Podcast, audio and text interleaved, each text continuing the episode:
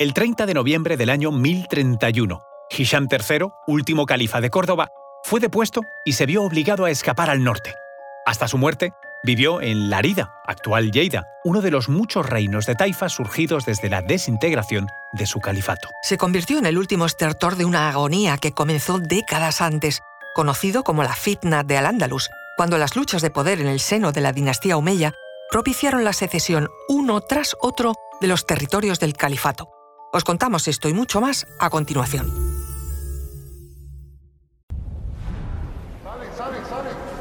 Conoce mejor al equipo que protege nuestras costas. Alerta en el mar, el jueves a las 10 un nuevo episodio en National Geographic.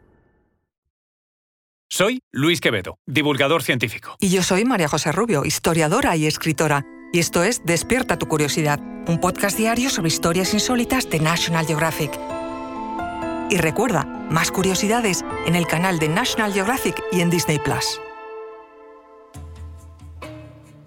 Es el año 1031. Tras una sucesión de complots y luchas intestinas, el califato de Córdoba puso punto y final. Tras su definitiva desaparición, emergieron los reinos de taifas, cuyo último representante sería el reino nazarí de Granada. La fitna de Al-Ándalus, nombre por el que se conocen las guerras internas que se vivieron en el Islam desde la caída del primer califato, se desencadenó por divisiones internas en la doctrina y sucesivos conflictos. Esta situación, sumada a las campañas de los omeyas contra los reinos cristianos, alimentaban la perenne amenaza de conflicto. Esto se traducía en una gran presión fiscal, sobre todo a las comunidades no musulmanas. Con la abdicación de Hisam II en 1009, se precipitó la creación de los reinos de taifas, 30 pequeños reinos independientes que dejaron reducido el califato a poco más que la capital. Pese a lograr la independencia, los gobernantes de las taifas no quedaron satisfechos y a menudo dedicaban todos sus recursos a guerrear entre ellos, a veces incluso apoyados por los reyes cristianos del norte. Es importante remarcar que el califato de Córdoba siguió existiendo hasta noviembre del año 1031 hasta que la población se sublevó contra Hisham III, el último califa, quien sería depuesto y expulsado de la ciudad. Los gobernantes más poderosos vieron una oportunidad para ocupar el vacío que quedó tras la salida de Hisham III. El título de califa les otorgaba una autoridad moral que ningún otro título igualaba, liderazgo militar, espiritual y la obligación teórica, eso sí, de sometimiento por parte de todos los musulmanes. Contrariamente a lo que pensaron, la situación empeoró considerablemente con respecto a cuando se encontraban bajo la autoridad omeya.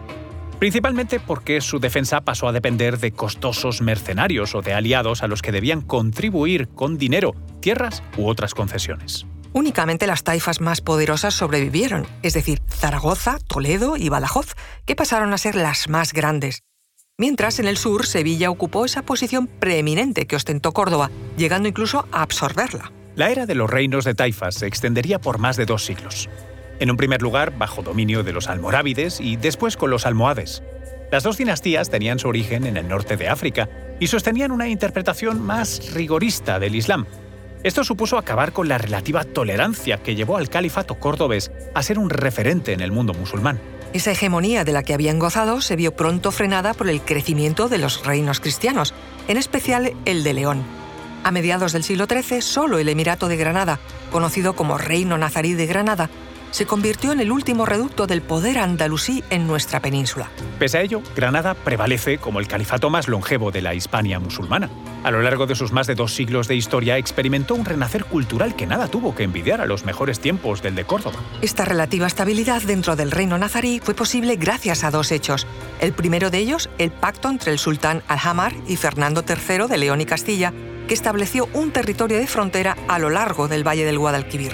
Y el segundo hecho fue la creciente preocupación de los reinos cristianos y el nazarí en ocuparse de sus propios asuntos, ya que desechaban por completo la idea de conquistar al otro. Además, no hay que olvidar la barrera natural que suponía Sierra Nevada entre ambos territorios. Solo la unión entre coronas, la de Castilla y Aragón, rompió el clima de estabilidad Fernando e Isabel, los reyes católicos, arrancaron una última guerra en 1484 del proceso tradicionalmente conocido como la Reconquista. El 2 de enero de 1492, Granada, la ciudad que durante dos siglos y medio fue la última reminiscencia de Al-Ándalus, capituló. el rey nazarí Boabdil abandonó el territorio, concluyendo así una historia que se había prolongado durante casi ocho siglos desde el desembarco en el año 711 de las tropas omeyas en la bahía de Algeciras.